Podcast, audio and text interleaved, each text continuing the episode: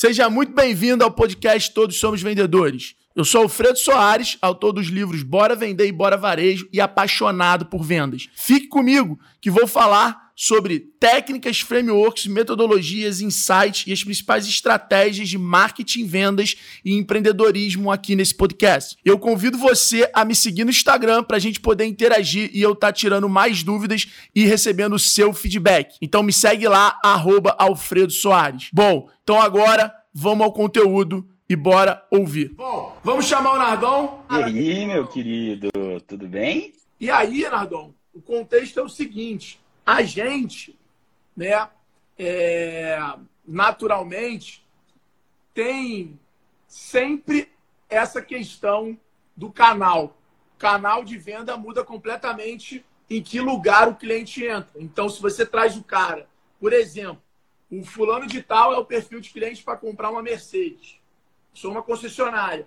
Eu posso falar com ele quando ele estiver procurando um carro para comprar, ou eu posso falar com ele quando ele estiver em Angra, passando um final de semana com a família dele.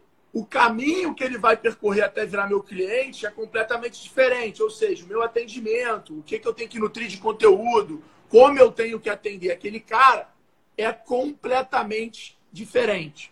Exato. Né?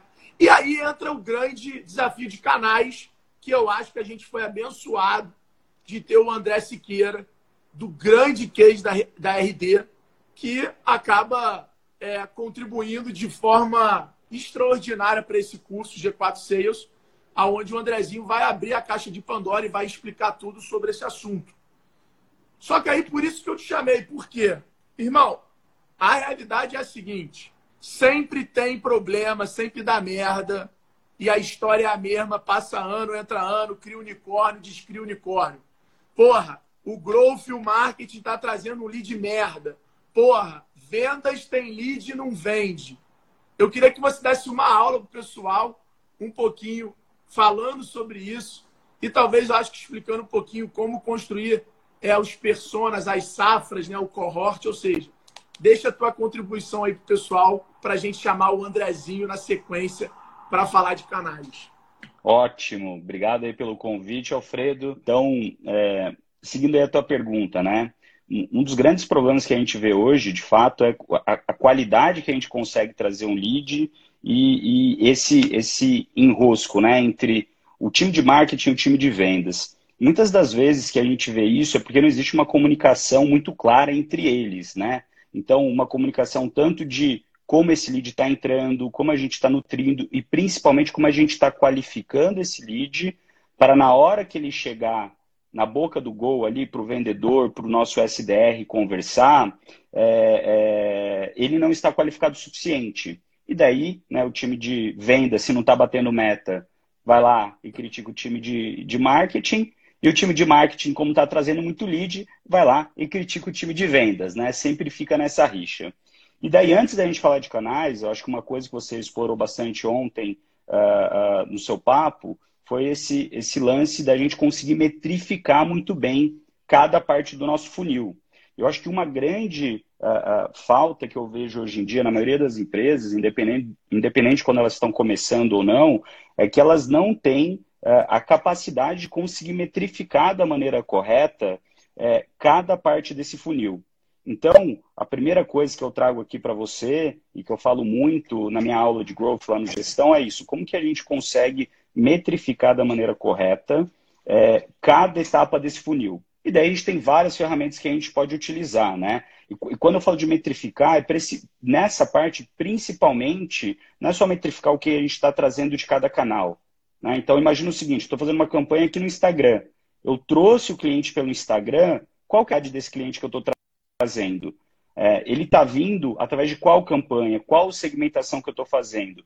Quando ele está entrando na minha página, é, ele está preenchendo o meu formulário inteiro, se eu tenho um formulário para preencher, até onde ele está indo nesse meu carrinho.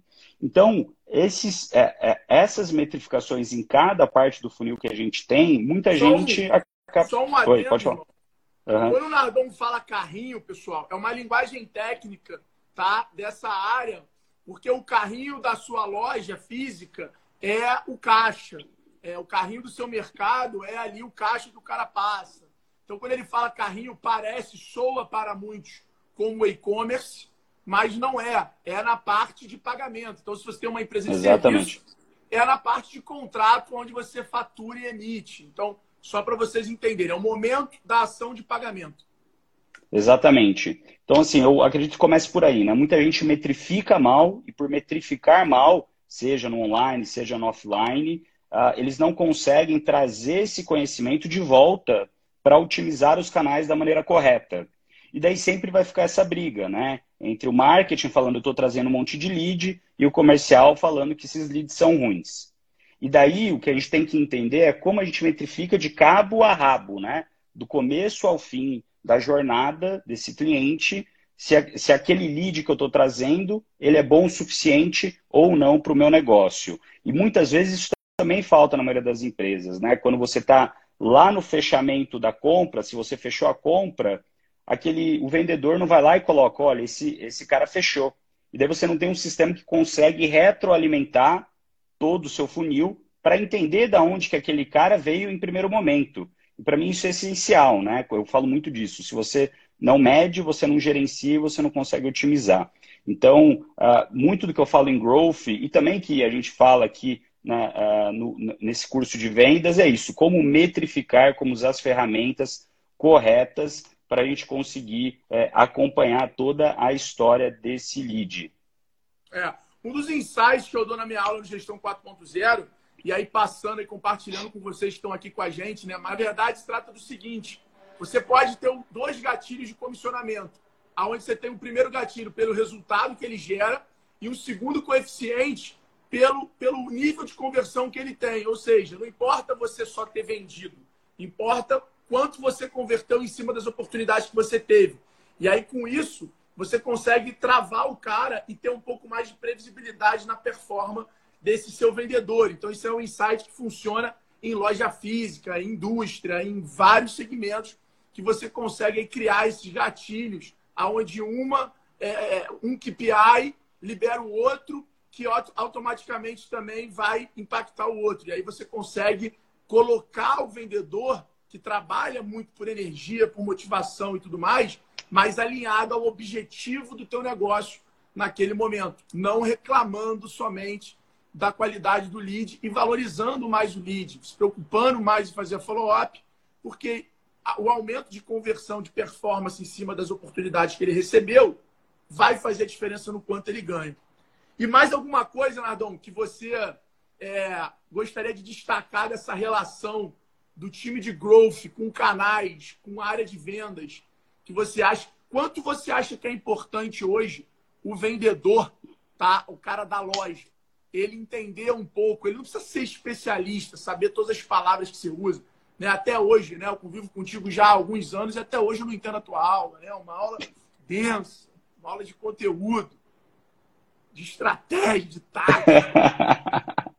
Mas, Cara, tá... até que ponto o vendedor saber pensar como o time de marketing, de growth, vai impactar no resultado dele? Assim, para mim o principal aqui do vendedor é ele principalmente entender uh, em que etapa né, da, da, jornada de compra desse cliente aquele cliente está.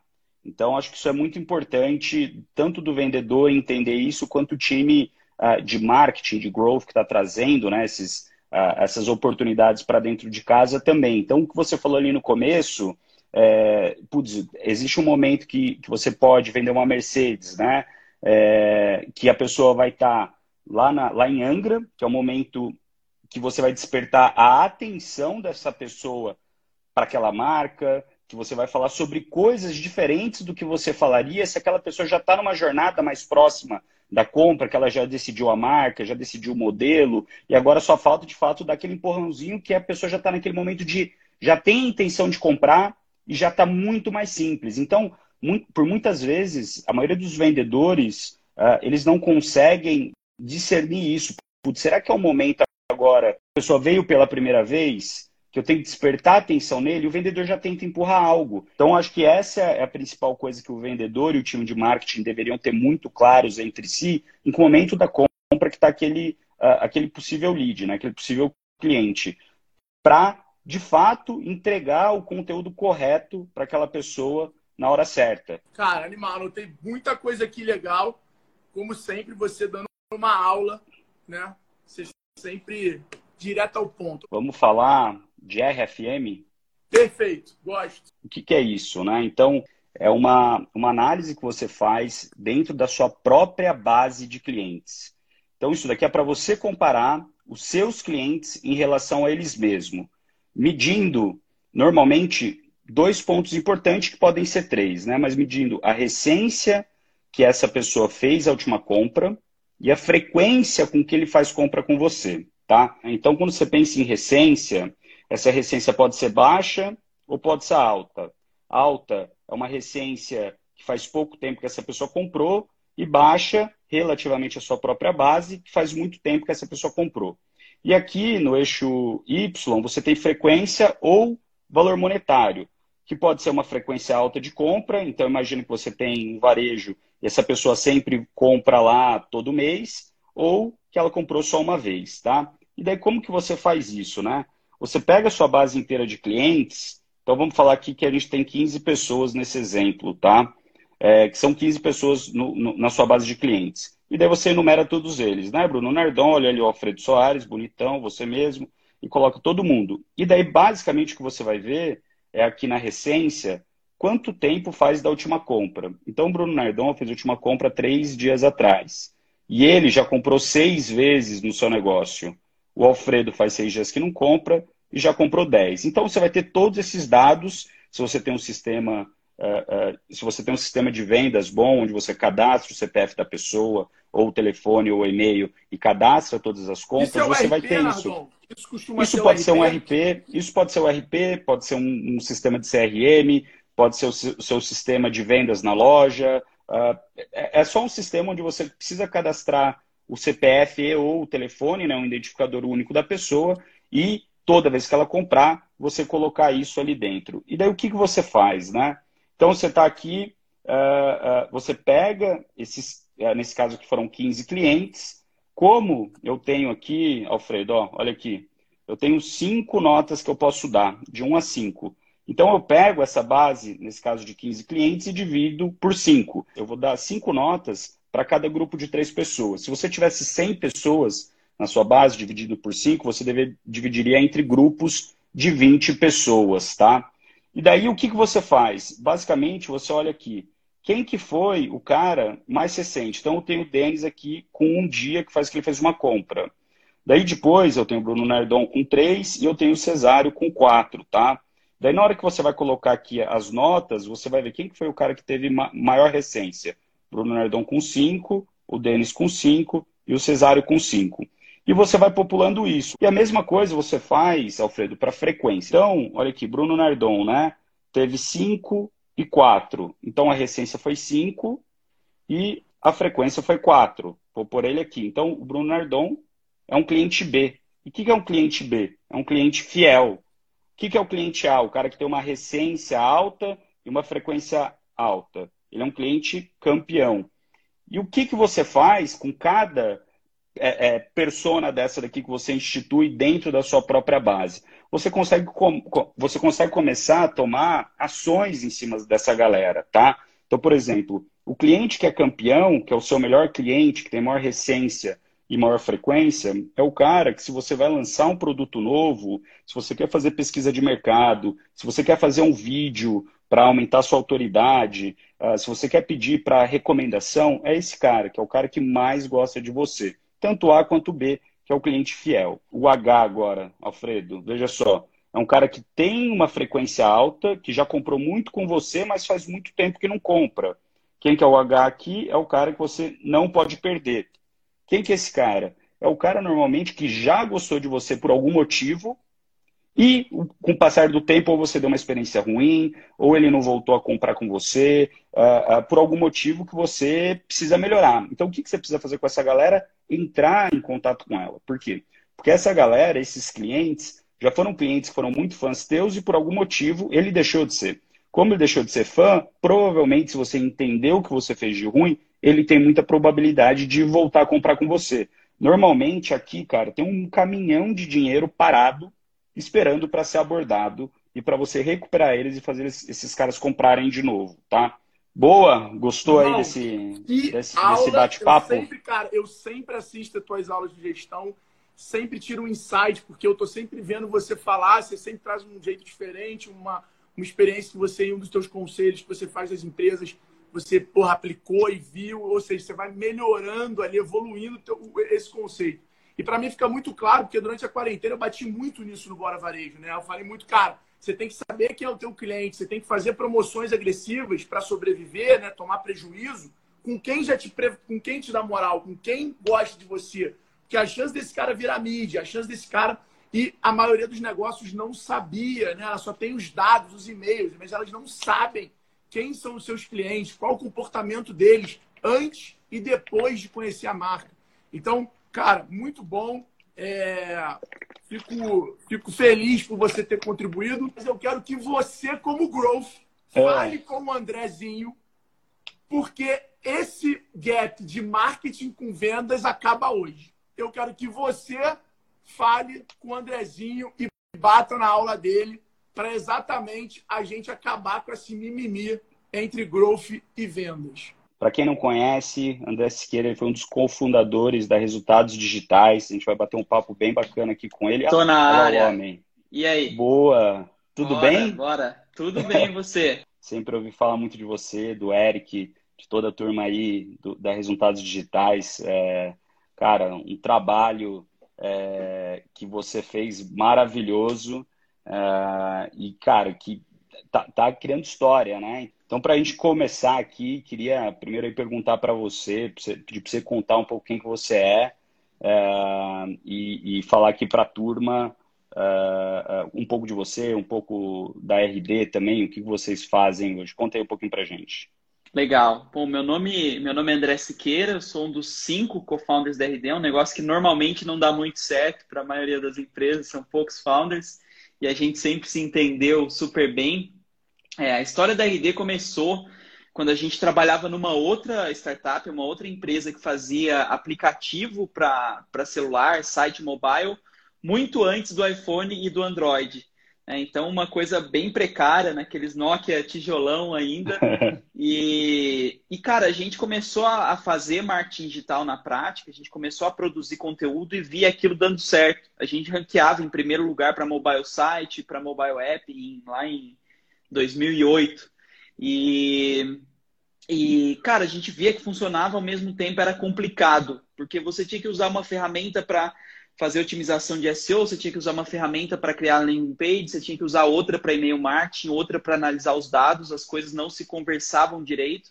A gente ainda tinha um pouquinho mais de facilidade de fazer, porque era uma empresa de tecnologia, as pessoas conseguiam é, lidar melhor nesse campo, mas a gente conseguia perceber o quanto uma PME normal, uma pequena e média empresa, uhum. nas condições restritas que normalmente elas têm, tinham dificuldade não só com o ferramental, né, de toda essa tecnologia e de casar as ferramentas, como na, na, própria metodologia, elas não sabiam o que fazer ou como fazer, né? Então, é, e, eu acho que boa parte dessa tônica, inclusive, vale até hoje. A gente vai falar sobre uhum. isso aqui, né? Mas tem muita empresa que está começando agora que coloca um site no ar e fica esperando o cliente chegar, né? Então... Que criar o site, colocar um negócio online era a solução.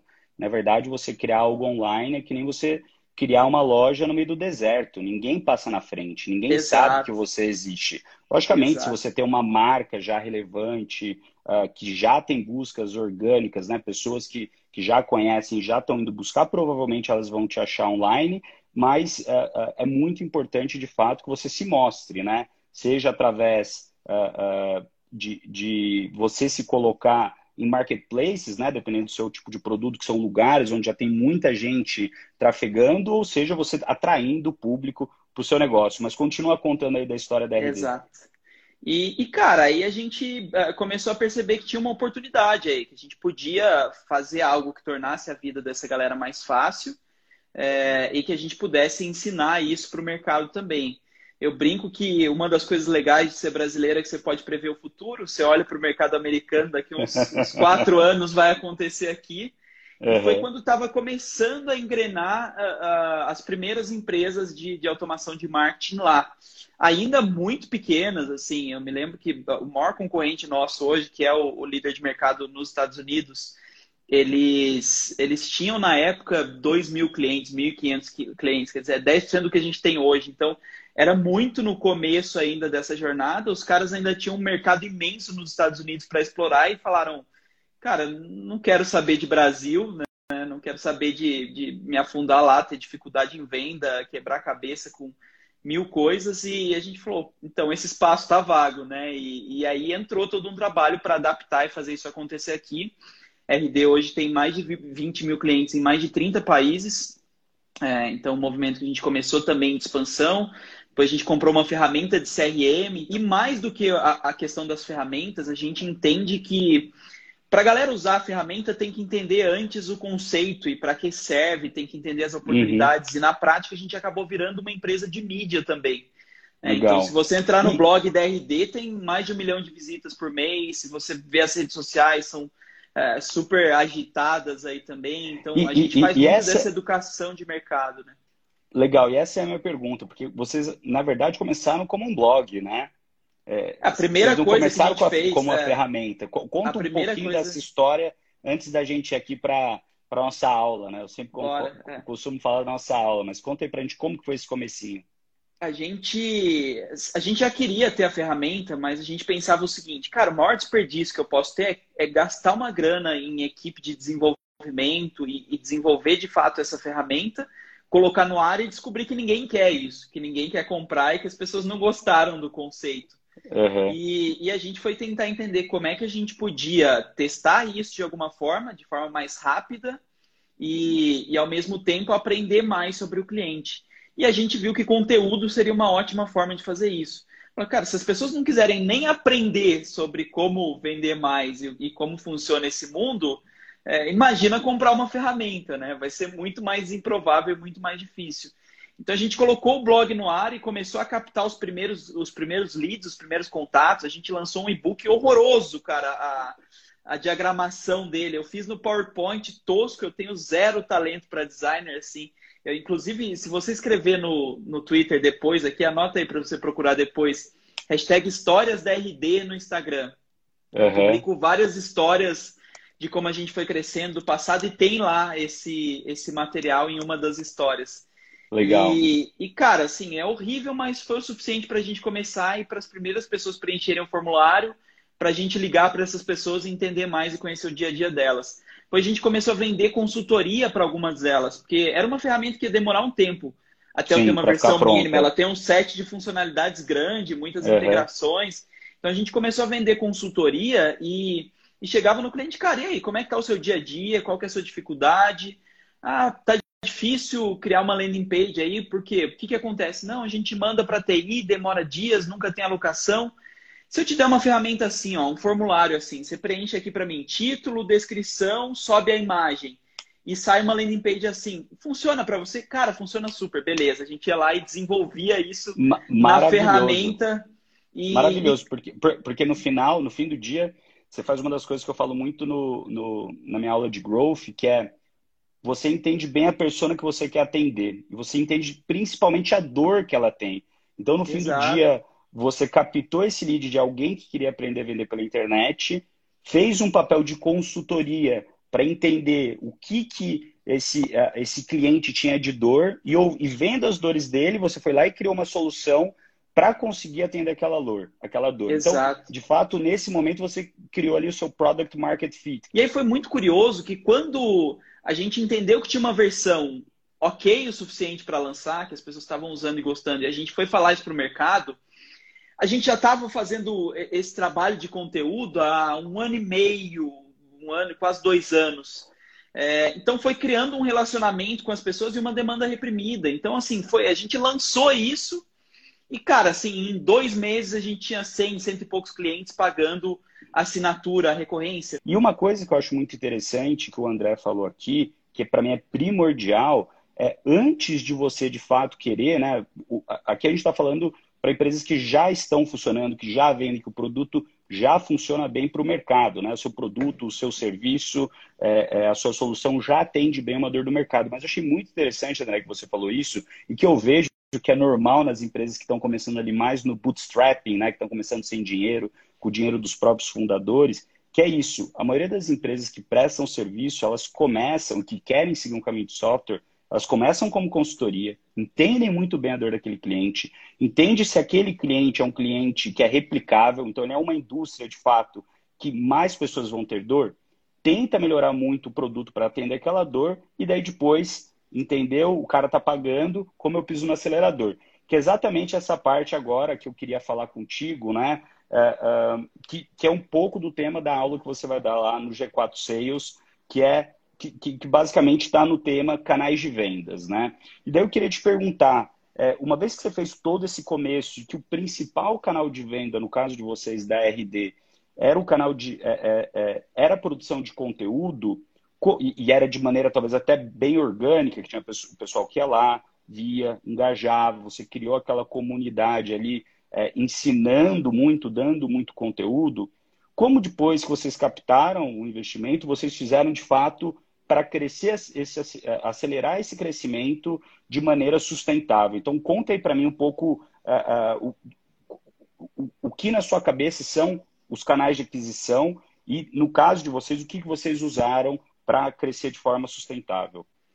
Eu, eu acho que o primeiro ponto para a gente começar a falar sobre canais é, é uhum. é, entrar numa analogia que, que eu acho que facilita para identificar bastante, que é o futebol. Não sei se você gosta muito de futebol, eu adoro. Não, não sou muito não fã, tem muita cara. É... Todo mundo gosta. mas o meu ponto é que, assim, as vendas, o que a gente quer como objetivo é, é são as vendas. E as vendas, para mim, é, é, fazer o gol. Né? Então, Perfeito. o objetivo do jogo é ganhar, eu ganho se eu fizer mais gols. Então, eu tenho que fazer o gol, eu tenho que medir isso.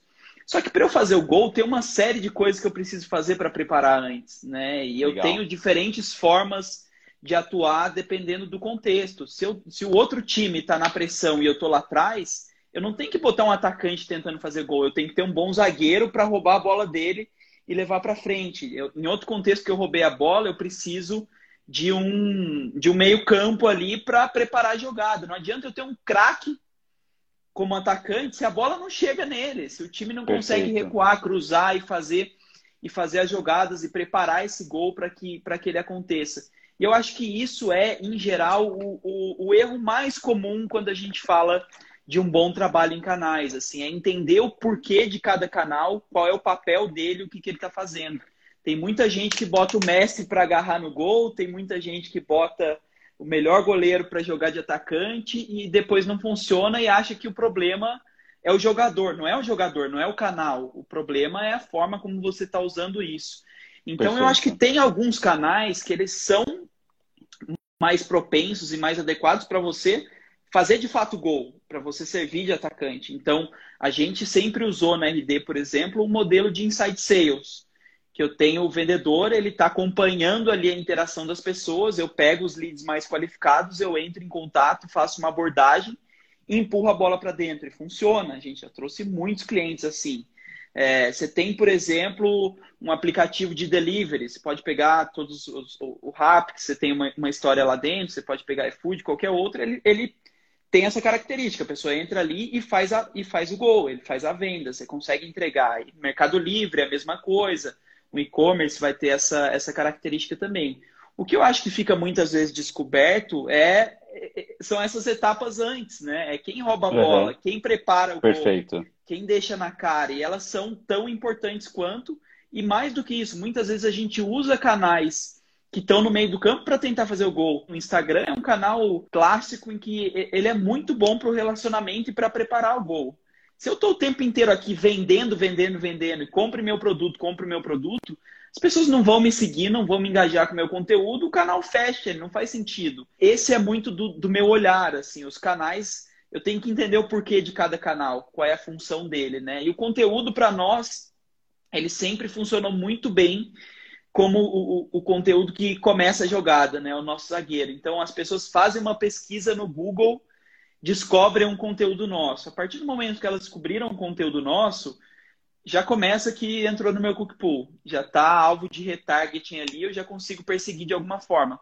Mas mais do que isso, eu uso alguns tipos de conteúdo atrás de uma landing page para captar o contato e fazer o e-mail. Com o e-mail, depois eu consigo trabalhar o relacionamento, é o meu, meu meio campo ali que está preparando a jogada para eu matar depois. Se ele interagiu, se ele engajou muito, eu passo para o meu vendedor. Então, para a gente fazer essa escalada, o que, que eu acho que aconteceu? Primeiro, a gente precisou se aperfeiçoar nessas etapas. Então, o conteúdo, por exemplo, era uma coisa que lá no começo, quando a gente começou a RD, eu e o Eric nos revezávamos, saía ali um post por semana. É, cara, a gente depois começou a virar uma máquina, era coisa todo dia, coisa densa, às vezes dois, três por dia, a gente chegou a testar, depois viu que não estava compensando tanto assim, diminuiu um pouquinho de volta. É, depois a gente foi aumentando a nossa capacidade de segmentação nos e-mails e usando automação para isso. É, a gente foi extraindo o máximo que podia desses canais. Inside Sales a mesma coisa. Tinha uma operação básica que pegava e fazia a venda, depois a gente começou a trabalhar com pré-venda, fazendo a qualificação para ganhar eficiência. Depois a gente começou a trabalhar com, com ferramentas mais avançadas de análise para entender no processo de vendas, onde a gente está perdendo as vendas, onde eu tenho que treinar o time, onde eu consigo ganhar eficiência, o que, que eu posso fazer na qualificação para isso, e aí no volume, na escala, você consegue otimizar. Esse é outro erro, um detalhe aqui, aproveitando uhum. esse é outro erro muito comum. Tem muita gente que está procurando otimização sem ter base, sem ter o mínimo de volume. Você não consegue otimizar se você não tiver um business, se você não estiver vendendo, se você não tiver gente entrando. Você não tem nem relevância estatística para saber se você otimizou ou não. Então, primeiro se preocupe em, em, construir isso, né? Constrói a base, constrói o acervo de conteúdo, constrói um volume de clientes, depois você começa a otimizar. Sensacional, cara, muito bacana. E, e fazendo uma pergunta aqui relacionada a isso, exatamente é, é, a ARD hoje, né? Hoje vocês atendem diversos tipos de cliente. Então, desde cliente grande, cliente médio, cliente pequeno, B2C, B2B, é, serviço, produto. Me dá aí um, um, nome de uma indústria ou de, de um setor que vocês estão atendendo, certo?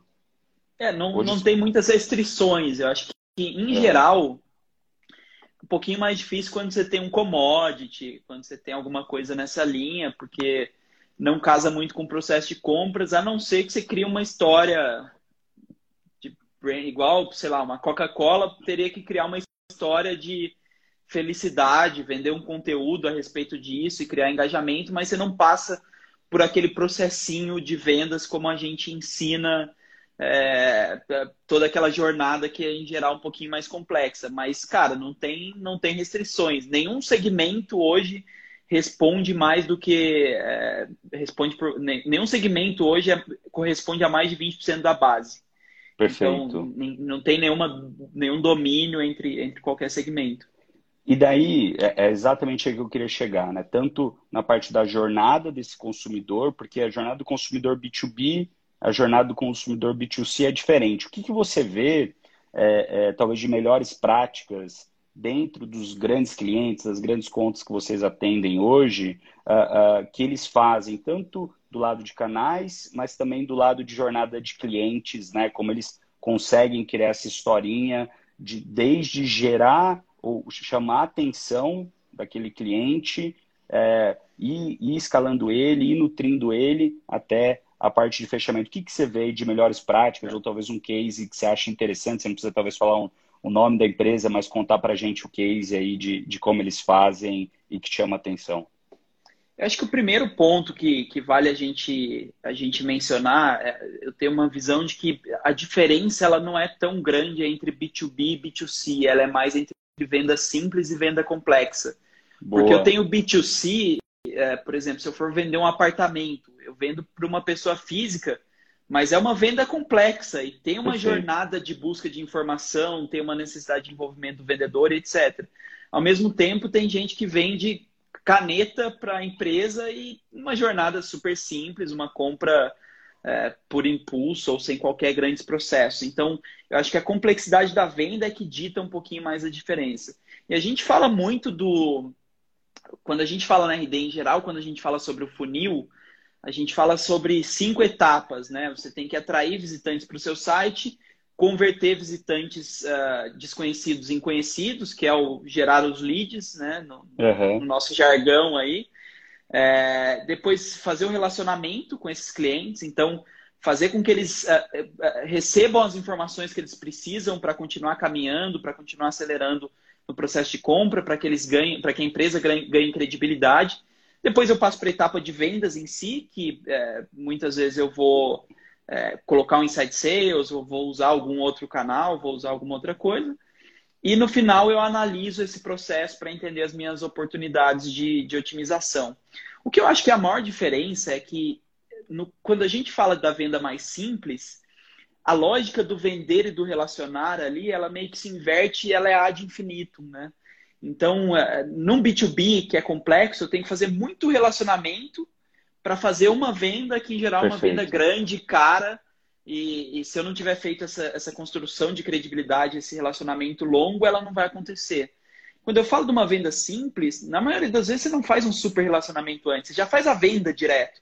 E aí você Perfeito. faz muito relacionamento para continuar vendendo, vendendo, várias vezes e fazendo a recompra. Então, eu acho que a lógica se inverte nesse, nesse contexto. E aí, cara, é infinito quando você faz relacionamento e venda, relacionamento e venda.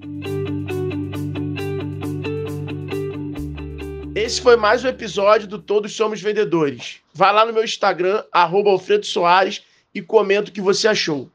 E para acessar esse conteúdo completo e vários outros exclusivos, assine agora o G4 Lives. Bora vender!